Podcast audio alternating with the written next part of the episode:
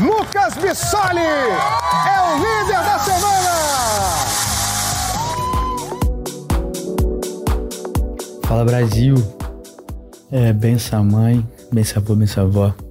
Hoje eu tô gravando esse podcast, consegui a liderança, bati muito na trave para conseguir algum prêmio, perdi imunidade lá começando no início e graças a Deus essa liderança veio no momento certo, no momento delicado aqui do jogo.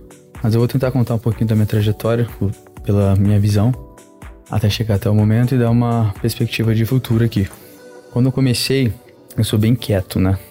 Até que eu ganhei intimidade e tal. Eu fiquei bastante introspectivo, não conversava com as pessoas. E enquanto isso, as relações foram se formando. Os grandes grupos, a galera da pipoca foi, foi se formando.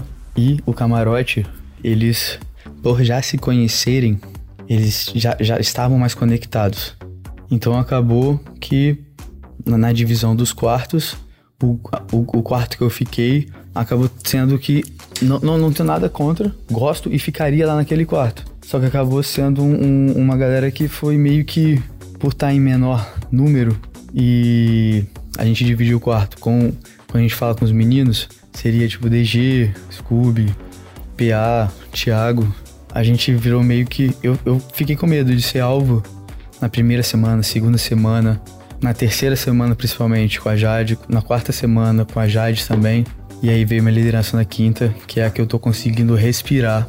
Então, o meu, meu objetivo inicial era sim sobreviver até, até um mês de jogo. Porque aí eu conseguiria fazer as minhas relações, conseguiria me abrir, que foi como que foi o que aconteceu por na primeira semana, por eu estar muito quieto na minha, é, eu acabei pensando que seria alvo, entendeu? Mas graças a Deus eu acabei escapando do paredão. O único paredão que eu fui foi numa dinâmica em que por dois votos a Jade teve que decidir entre eu e a Maria e eu acabei voltando do bate-volta, uma experiência incrível. Parecia que eu tinha ganhado o prêmio, porque realmente o paredão a gente não sabe o que, vai acontecer. Então foi isso, foi se passando o tempo, fui criando relações, relações, relações.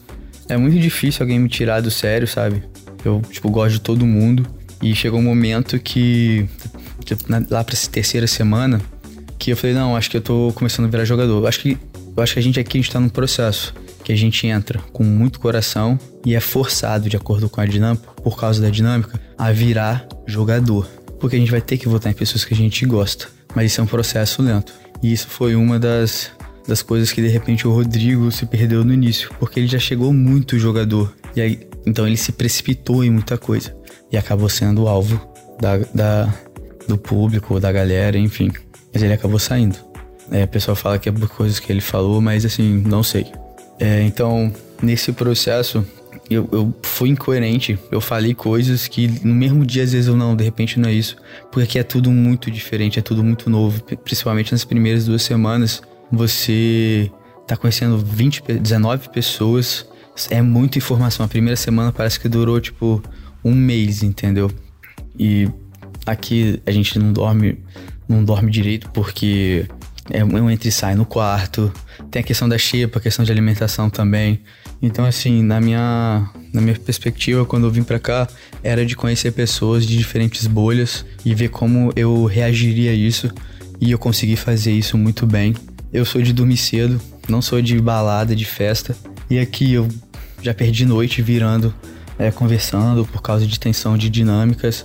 É, alimentação minha, que é regrada. Pô, não sou atleta, mas eu gosto do estilo de vida de atleta.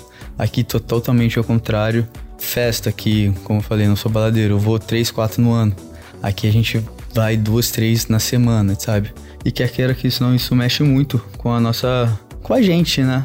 Mas eu quando eu vim também, além de conhecer pessoas de bolhas diferentes, querer o prêmio de um milhão e meio, eu vim para me jogar. E eu sei que se eu não me jogasse de cabeça, se eu ficasse introspectivo, eu seria eliminado logo. Então eu tive que me jogar, me jogar nas festas, me doar um máximo nas, nas dinâmicas, nas provas. E eu sou muito ansioso. Por isso que às vezes a galera brinca que eu como muito e tal. É porque realmente estou me permitindo em todos os sentidos. Porque a gente nunca sabe o quanto a gente vai. O quanto a gente vai viver isso aqui. Depois que a gente sair do BBB, se Deus quiser, depois da final, a gente volta à nossa, à nossa rotina.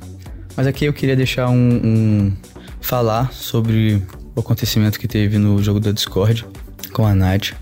A Nath, a Jazz e a Lina são pessoas muito queridas, que, que eu coloco como sendo o meu grupo. Antes mesmo de me relacionar com a Slow, é, eles eram meu grupo.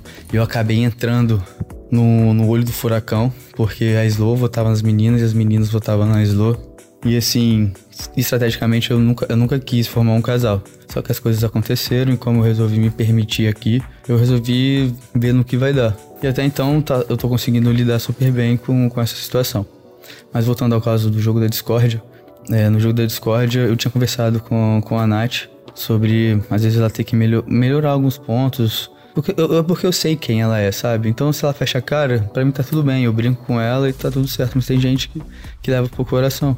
Então, quando eu falei que é uma jogadora fraca, é nesse sentido, mas eu vi, ela é uma mulher fortíssima, incrível. Só que eu tinha conversado sobre isso com ela antes, de talvez ela se esforçar, só que ela falou que se esforçou, só que por, por meu raciocínio ser muito, muito racional e de repente ter deixado um pouco do coração de lado, eu falei que ou ela, ou ela atingiu uma média para conseguir o resultado ou não ia adiantar nada. Só que o que acontece aqui, as relações, elas já foram formadas. Então, a não ser que aconteça alguma coisa no grupo para abalar o grupo, você pode se aproximar desse grupo, mas você nunca vai ser prioridade desse grupo. Então é, é isso que eu vejo. É bom a gente ter essa aproximação para ter um convívio bacana. E eu pedi desculpa, porque eu acho que não era o momento, o lugar ali, naquela dinâmica da, da baldada. E, pô, chorei. E, e graças a Deus ela me perdoou. E tá tudo bem. É, eu vejo estrategicamente o jogo agora tentando criar uma terceira via. Eu, que Arthur, que já foi opção de voto para mim hoje, ele tá no meu VIP. Acho que ele tem ideias muito, muito boas, eu escuto todas as ideias. Ele é um pouco frio, mas eu acho importante ter essas ideias dele. E se eu achar julgar necessário e conveniente para mim, que eu conseguir conciliar coração e e jogo, eu vou escutar, entendeu? Então eu quero ele uma pessoa próxima. Tava conversando ontem com o Gustavo. Ele chegou uma semana aqui falando que ia fazer, acontecer, só que ele viu que as coisas não funcionam dessa forma. Então ele já tirou um pouco o pé do acelerador. E dentro desses dois grupos, tentar criar uma terceira via. Porque quer queira que não, chega momentos que a gente vai ter que escolher entre pessoas. E por eu gostar muito de todo mundo, é muito difícil você fazer algum voto. Ontem eu votei, eu indiquei a Bruna pro paredão, mas eu não tenho nada contra a pessoa da Bruna. O pouco que eu tenho contato com ela, ela é uma menina super maneira, super incrível. Só que eu super entendo também que ela é quieta, que ela é na dela, como eu era no início também, entende? Só que aqui por ser um jogo e eu não tenho muita afinidade, e ver também que ela, que ela tá numa rede de super. Ela, ela. A gente fala agora rede de proteção. Que ela a qualquer momento se pega um líder, e como eu sou opção de voto para ela, ela iria me colocar. Então, logicamente, pela casa eu sei que ela não vai, então como eu tô tendo a oportunidade de ser líder, eu indiquei ela. Então, sobre essa criação dessa terceira via, é porque a gente vai ter que votar em pessoas que a gente gosta. Então, ou a gente prioriza algum grupo, que não pode ser muito gigante, eu acho que a gente tem que sentar e ver quem é o top 10 semelhante para poder conciliar as estratégias.